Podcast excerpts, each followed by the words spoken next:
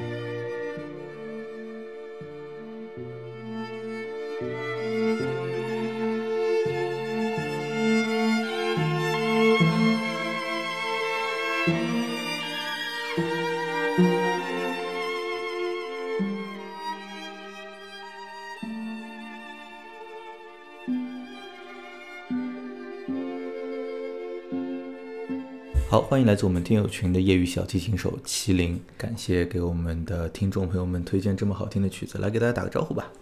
大家好，我是麒麟，呃，Jack 好看好。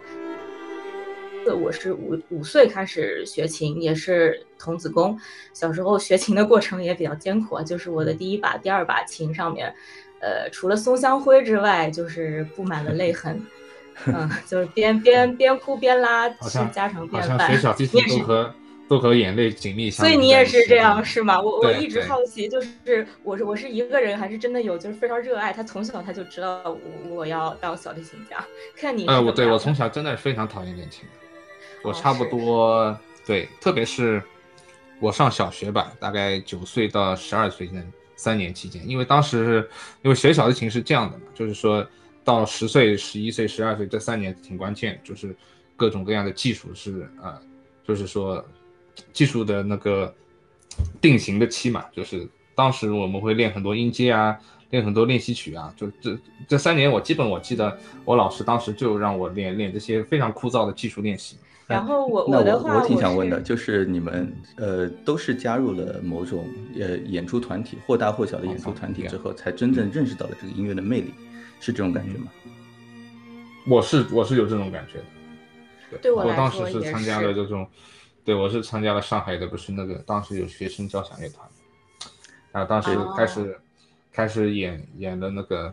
我记得当时演了好多曲子，演了什么 Brahms 的交响曲啊，演了老柴的作品啊，当时好像迪图啊还过来，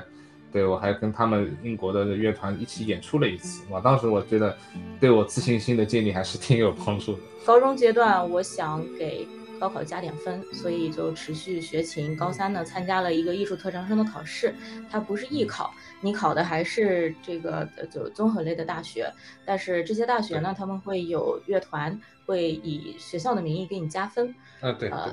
对，然后大学呢，我就在乐团服役，服了服了四年，呃，但我学的是另外的专业。呃，现在就是上海普通的一个一个打工人，然后美国这个曲子呢，是我和一些背景类似的小伙伴在去年排练和演出的。我们怎么聚到一起的，其实也跟今天我们在聊的这个天儿，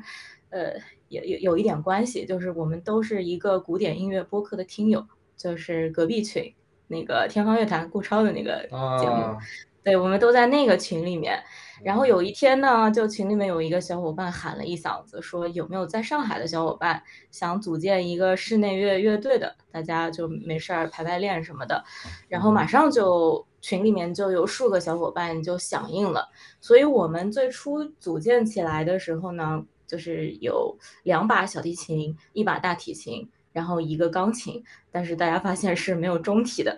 呃，就是中提的乐手非常非常稀缺，呃，而且因为他们的，就是除非是真的是很棒的这个这个乐手中提琴家哈，如果你是一般就是在乐团里面作为中提琴手，呃，服役的话，其实就是还是要为了生存生活。花比较多的努力的，很多额外的时间去教学，或者是去参加一些商业演出，所以他们是没有时间来，呃，基于兴趣来参加我们这样的排练的，啊，所以我们这个小团体组建了之后，大家就都是用爱发电，兴趣非常浓厚。要克服的是时间上的挑战，因为大家都是有自己全职工作的，工作之余其实能坚持练琴已经很不容易了，然后凑在一起排练的时间就更有挑战。呃，其次的话，就是看也可以分享一下四重奏的一些一些体验哈。就是我自己也是在组建了这个小团体之后，才发现四重奏真的不容易。它可能比起 solo 或者是在乐团拉琴，还要更难，因为它既要求每个人都有那个 soloist 的水平，还要相互配合。然后对我们这些业余选手来说，其实技巧。都不是不是非常大的挑战，因为可能就是像看说的，在九到十二岁的阶段，我们该有的技巧都已经建立了。但是因为我们都缺少高等教育阶段的那种专业的音乐训练，所以在 musicality 就是音乐性上面的挑战比较大，包括乐句的处理 phrasing，然后相互之间怎么衔接和配合，包括我加入了四重奏之后才发现，哇，原来就是在没有指挥的情况下，大家要靠。呼吸感和眼神去交流配合是特别难的一件事儿。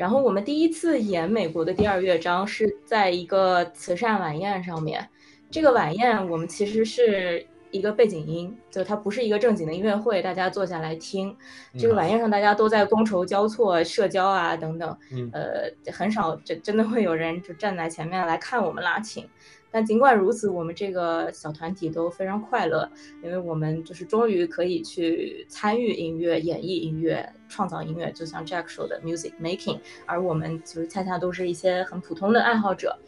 呃，不知道为什么我在描述这个晚宴的画面的时候，我脑子里浮现出来的一个场景就是泰坦尼克号里面，呃，船要沉的时候，有一个画面是，就是这些乐手他们在继续拉琴，好像就是直到这个世界尽头，呃，你最后想要坚持做的一件事情就是 music make making，就是拉琴，不管这个周遭的环境是怎么样。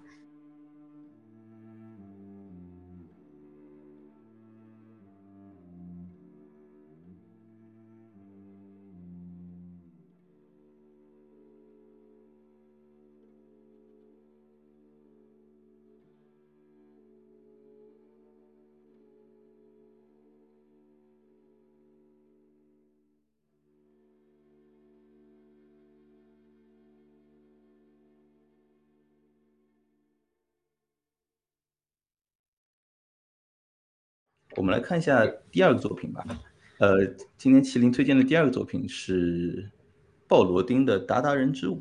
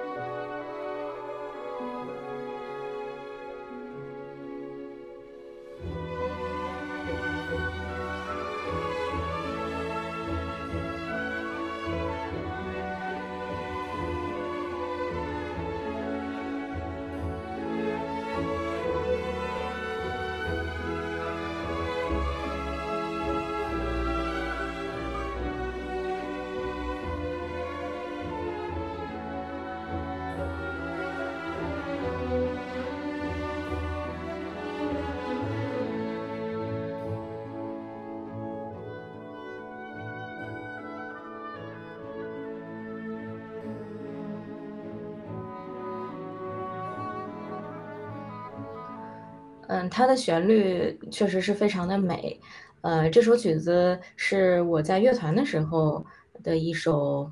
就我们乐团的一个经典曲目吧，然后还去参加过比赛，嗯，然后这个曲子我非常喜欢它的地方是它的配器，嗯，我们经常拿拉威尔的波莱罗舞曲来讲，它是一个配器的典范。那我觉得这首曲子也不输波莱罗舞曲，它的那个管乐的色彩非常富于变化，然后弦乐的话呢，就又用了不同的演奏方式来，呃，传递不同的色彩。比如说像那个当当当当这个地方，它就是用弦乐的弓根，然后连续的下弓来传递一种紧张感。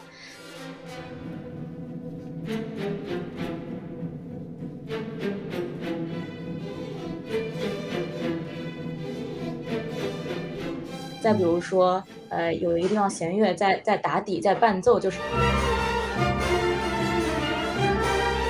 然后弦乐就在下面一直在拨那个空弦的 E 弦，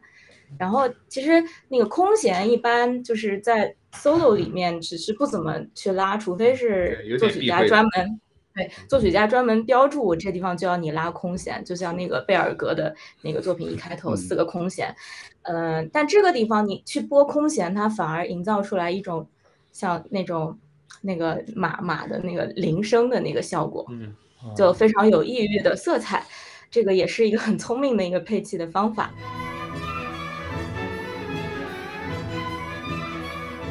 这个地方是木管声部演奏主旋律，第一小提琴跟第二小提琴声部用一个 F 的强弱力度，用拨弦的方式奏出这个伴奏，它听起来是这样子的。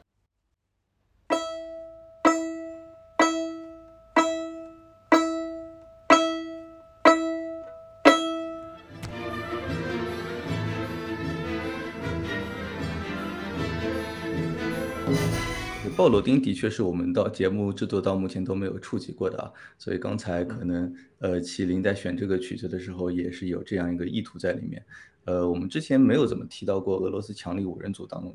当中的好像任何一名吧。但是鲍罗丁真的是我自己在听音乐，包括呃研究这些音乐家的故事的过程当中，印象非常深刻的一个呃作曲家。啊，之所以没怎么聊过，可能是因为他创作的这个作品从数量上来讲，啊，可能还没有特别引起我们平时许多人的这个关注。但他写的这个作品真的还是非常不错的。你要知道。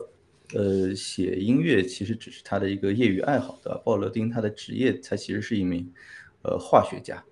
啊，我没记错的话，他好像是最早将这个胆固醇跟心脏病 关联起来的科学家之一，应该说是也是为我们人类的这个科学发展做出了呃非常卓著的贡献的一个人。那他其实业余的爱好就是写音乐。啊，也写过交响曲啊之类的。然后我们这里放的这个《达达人舞曲》，呃，选自他的那个鸿篇巨制啊，《伊戈尔王子》。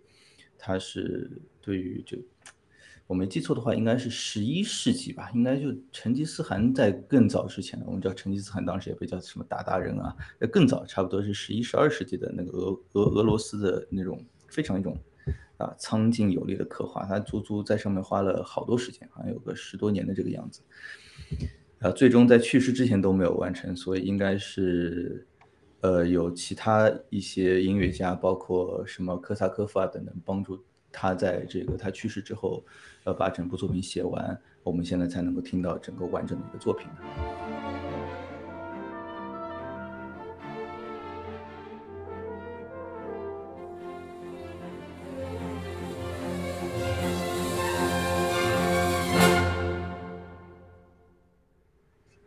好，那我们来聊聊今天的第三部作品——威尔第的《命运之力》序曲。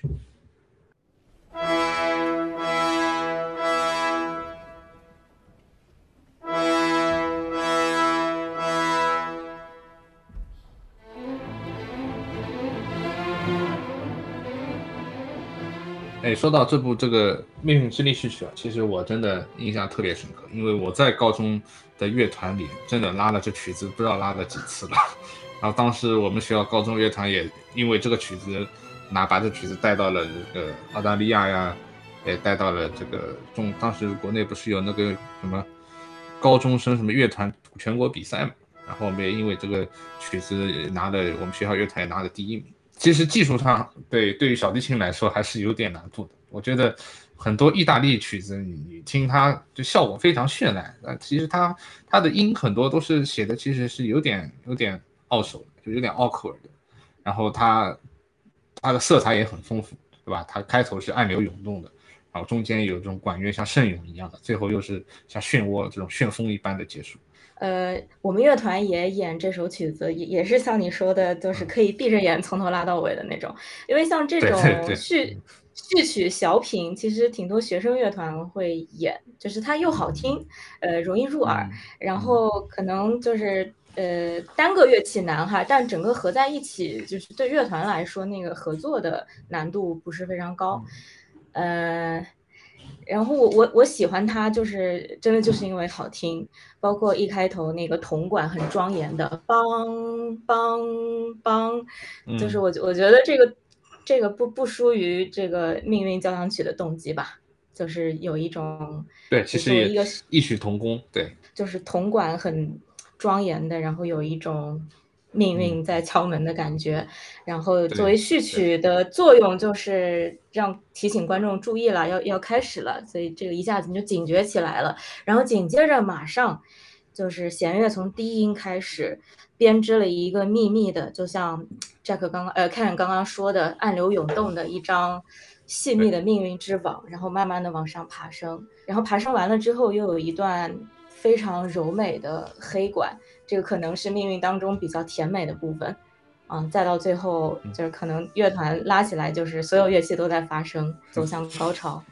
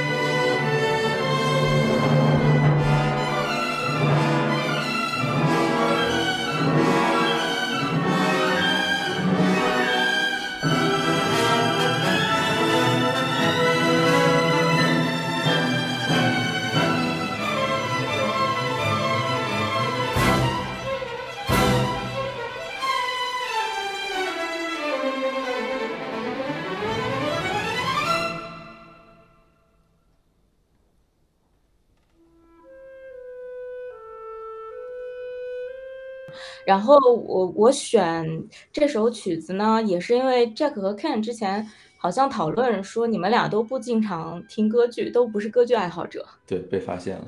一般歌剧听个序曲就关掉了。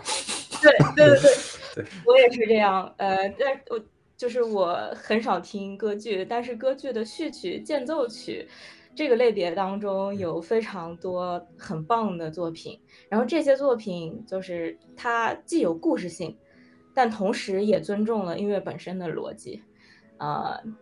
就就因为我我我我我不喜欢歌剧或者不喜欢标题音乐的原因，可能跟你们也比较像吧，就是觉得音乐的语言应该有它自己的逻辑，嗯，这让我想到上次我不是去参加了一个。呃，线下的一个室内乐的一个场所，然后在那儿跟一堆这个老外聊天，然后他们呃就跟我聊平时听这个听那个的音乐啊，他们在边上纷纷预测说，呃，你下一个就会入坑的音乐家肯定是瓦格纳的歌剧啊，所以我也是非常期待啊，那几个都是那种六七十岁的老头啊，然后我跟他们聊那些各大这个交响曲嘛，像贝多芬啊，到马勒啊。到布鲁克纳啊等等，这聊完之后，他们就说你下一个要听的肯定就是瓦格纳了。我不知道他们见过这么多听音乐的人，是不是摸出了每个人听音乐的这种这个审美品味进化的这种，也不能叫进化吧，一种演变的一种 这个一个套路啊。呃，但是到目前为止，我跟你们一样，就瓦格纳的歌曲，我不是我不是没听过，但是目前我基本上听起来都听他们的这个序曲。这个命运之力这个序曲，其实我还是在我听音乐的。呃，这段时间偏后面的，在在第一次听到的，第一次听到这个“命运之力”这个标题啊，我觉得就好有力量，对吧？这个，然后你当时看它的意大利语名字是什么？虽然我读不来这个意大利语，但是你看这个意大利名字就觉得超有力量，什么命运的什么 “forza” 之类的，啊，打开一听呢，啊，“forza”，对的，啊，打开了一听呢，觉得哎，还挺。我挺，还挺怎么说呢？挺清淡的。可能在我脑子里，第一印象我浮现出来的是贝多芬的那种感觉，命运之力，咚咚咚咚，拼命的敲打你的头脑。啊，哎，听完之后还觉得它里面有那种啊，呃，警警示你啊，某些事情马上要发生了的感觉。但是在这个过程当中，它的演变还是蛮，还是我怎么说呢？还蛮符合这种法国人写歌曲的。啊，那种比较热热闹闹的，听起来既又好听啊，然后又有一种力量感在在里面。我觉得平时作为一天早晨起床吃着早饭听的这个音乐，啊，真的还蛮适合。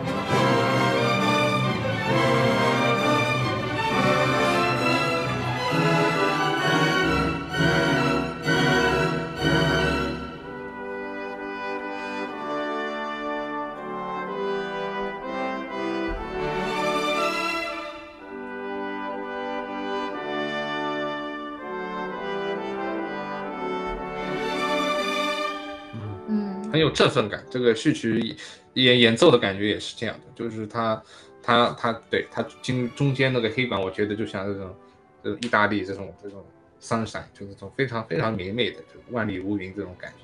然后随后又又是非常热情，非常，我觉得这曲子其实就就是还是非常给人一种昂扬昂扬向上的感觉，对，他跟贝多芬那种对吧，就是要经历这种。非常阴郁的这种命运的击打的感觉还是不太一样。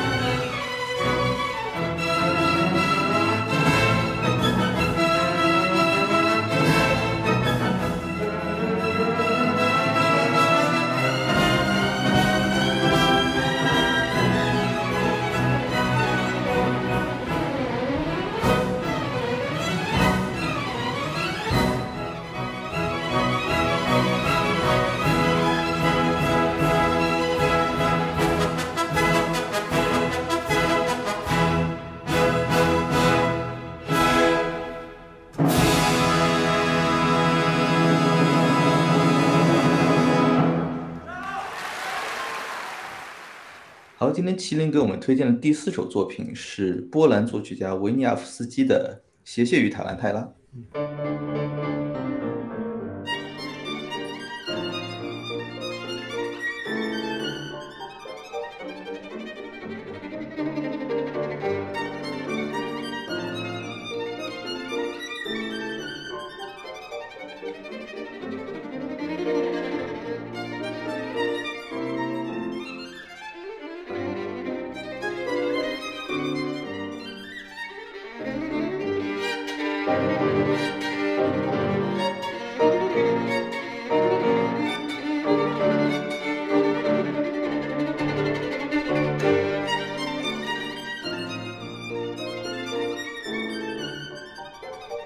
就是呃，艺考的学生，或者是考特长生的学生，会经常拉这一类的曲子。然后这首维尼亚夫的这首呢，我自己摸着玩过，但是没有专门系统的去学。然后考艺术特长生的时候，我自己准备了两首曲目，一个是维尼亚夫斯基的第二小提琴协奏曲，然后还有一首是萨拉沙蒂的。哦，呃，有希望，希望能在节目里听到你拉维尼亚夫斯基。啊，巨好听，我都没听过你拉呢，看。然后考试的时候，另一首是萨拉沙蒂的《流浪者之歌》，就是萨拉沙蒂和维尼亚夫斯基这两个对专攻小提琴的作曲者，哈，就是艺考的时候很多考生会选维尼亚夫斯基这个这个作者，他还是还是比较炫技的。啊，在他那个时代来看，还是比较炫技的。一开头就有大量的这个右手的换弓 （string crossing），然后大幅度的一个频繁的换把，然后跟着跳弓，呃，看起来非常难。但是在难的同时呢，他又非常悦耳动听。呃，维尼亚夫斯基是，他跟这个肖邦专攻钢琴一样，他也是一个专攻小提琴的一个作曲家。其实他对小提琴的贡献，我觉得，嗯。不比帕格尼尼小，而且他的作品比帕格尼尼好听。其实帕格尼尼有时候没有那么的 悦耳，但因为帕格尼尼可能有李斯特这个带货吧，所以就是出圈了。但维尼亚夫斯基，如果你不是专门关注小提琴的话，很可能会错过他的一些优秀的作品。嗯，所以也想借这个机会来安利一下他。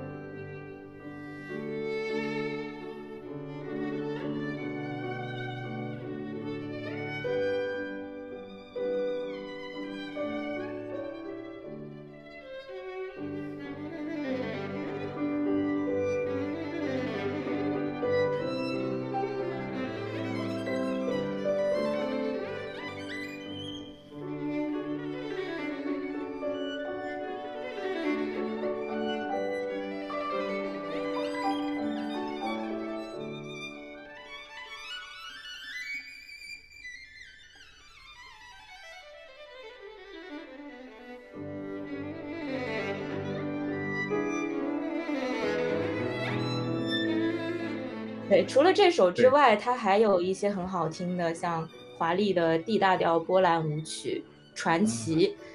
另外，我说的另外一个专攻传奇是我第一首第一首维尼亚斯基练的曲子。哇哦！就是我接触维尼亚斯基第一首就是《传奇》，我记得我小学五年级拉的，然后五年级拉完《传奇》，六年级开始拉他的第二协奏曲。哦，你真的太厉害了！对你，你就是玲玲。对，当当时。当当时我们都是这样，当时你去看小学，大家都在练维尼奥斯基第二协奏曲。对，当时我们一排，你去听琴房，一排人都在拉这个维尼奥斯基第二协奏曲。有的人拉第一乐章，有的人拉第三乐章的协奏曲。嗯嗯。然后我上了大学，发现哇，这好多人现在又开始拉他的第一协奏曲。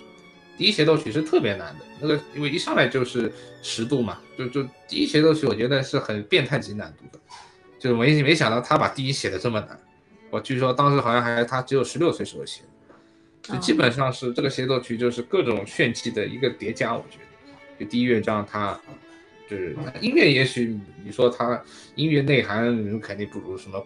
门德尔松、布朗姆斯这些，但是他他还是对有有一种那种波兰听肖邦的那种，就是那种有点点暗暗的这种忧郁的感觉。其实维尼亚斯基一些作品。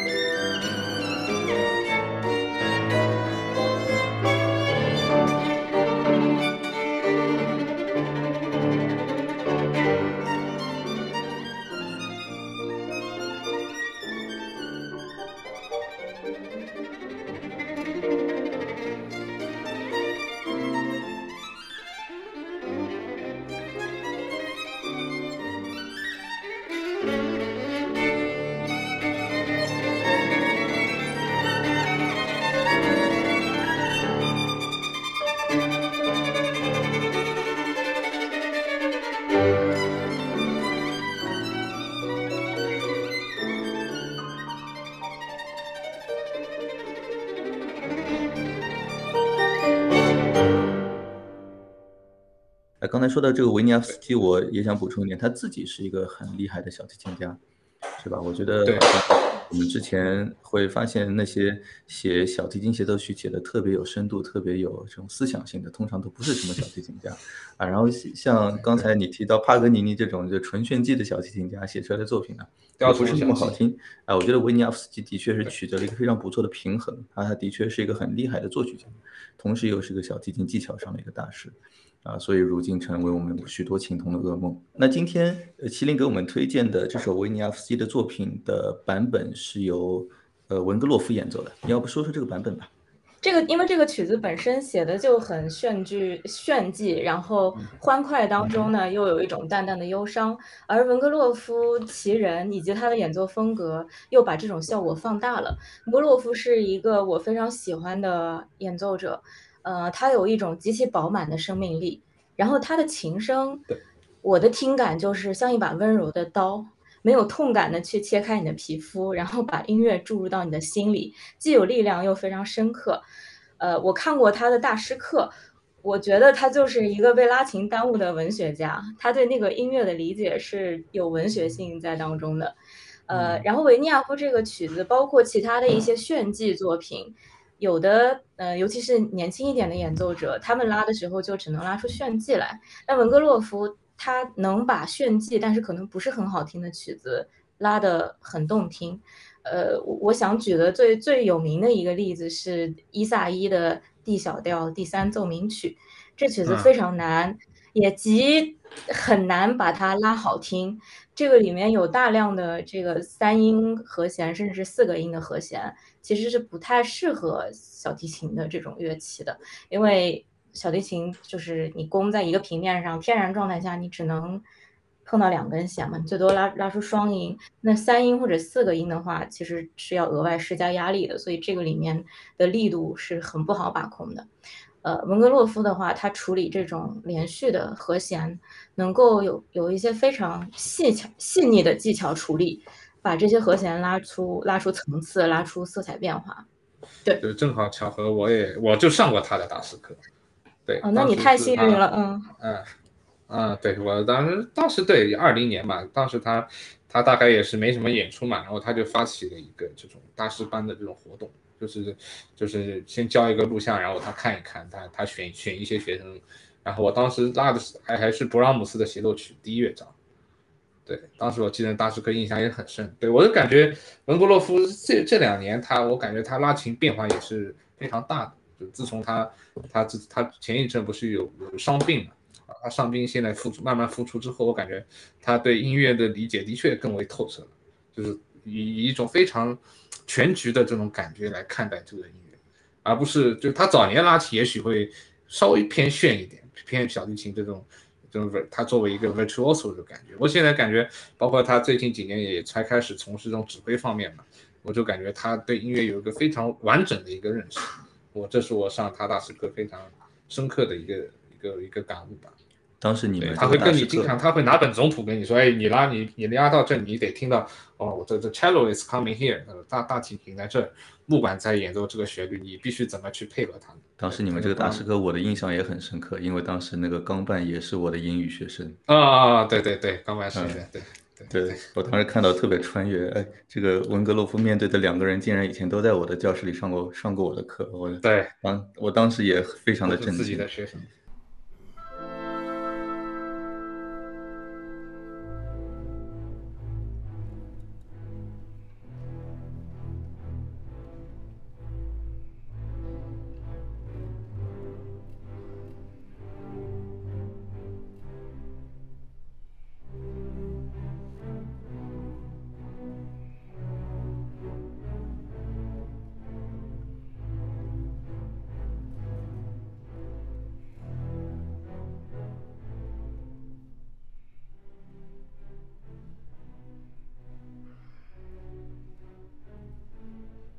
今天麒麟给我们推荐的最后一个作品是贝多芬的第七交响曲。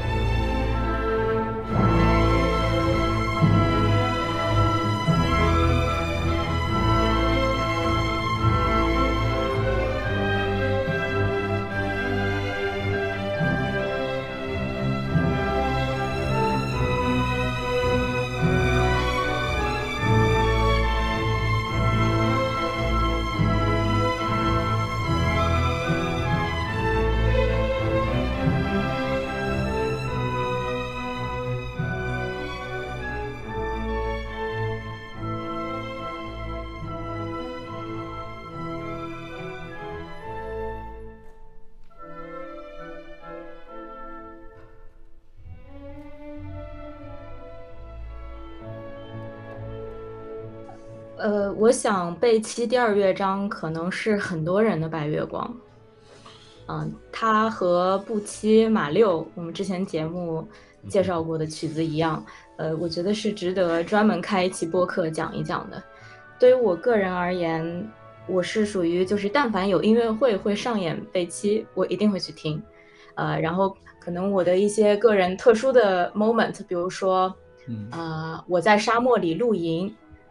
呃，躺在天空下，我会这个时候打开贝奇第二乐章。然后我在一些宗教场所，或者是我在爬山徒步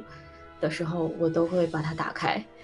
嗯，它非常的浪漫质朴和波澜壮阔，以及贝多芬特有的那种，就是借傅雷所言那种贝多芬之力，呃。是能够来温暖你、治愈你、给力、给你力量的这个感觉，就像，呃，我我记得就是之前串台阿米小酒馆的呃那位嘉宾也讲过，讲贝刚奏的那一期，就是说贝多芬的音乐有一种爱人类的力量。对。对我，我其实贝多芬给我的这种，我其实我记得我们在第一期节目，等我们响声第一期的时候，我们我就提过贝多芬给人一种非常温暖的感觉。其实我还蛮少看看到别人有类似的类比，但是我对贝多芬的，呃，特别是贝七的第二乐章所给人的这种感觉，啊，其实真的还蛮像就圣经故事里的耶稣给我的感觉，就他是在这个受苦，就像贝七的第二章听的你会觉得有点悲天悯人的一种味道在里面，但他最终给你带来一种治愈和一种爱的这个力量。所以这个作品从这个角度我也是非常喜欢的啊！如果用你刚才的说的话，的的确也是我的白月光之一吧。有时候我有一些朋友会，当然可能，呃，我那些朋友的言论不是特别准确啊。他说听交响乐有时候听第二乐章挺无聊的，呃，当然有很多的作品我们可以举出反例啊，但是我肯定拿出最强有力的反例就是贝多芬的第七交响曲啊。我说你去听一下贝多芬的第七交响曲的第二乐章啊，这个慢乐章是呃整部交响曲当中。呃，可以说是精神力量最强的，虽然它的这个节奏可能是最慢的。对，然后听完的不会有人反驳我的啊，他真的是，这就每当你觉得，而且每当你觉得就贝多芬的乐思已经发展到了一个，呃，普通人想不到的一种这个精致的程度的时候，他又能够有个新的 idea 又又又又引入，然后又能发起一段更加波涛汹涌的一浪又打了过来啊。其实慢乐章我我一般我都听的其实还蛮多的，像这种贝九的第三乐章那个慢乐章。我觉得好像家伙跟你都说过，我听贝九一般不听什么欢乐颂的，一般就是听慢乐章的。对对对，那就别提了，那个贝九的第三乐章太有力量了，有有种海阔天空，然后对，就是那种，但是又又又又又又又给你很多温暖这种感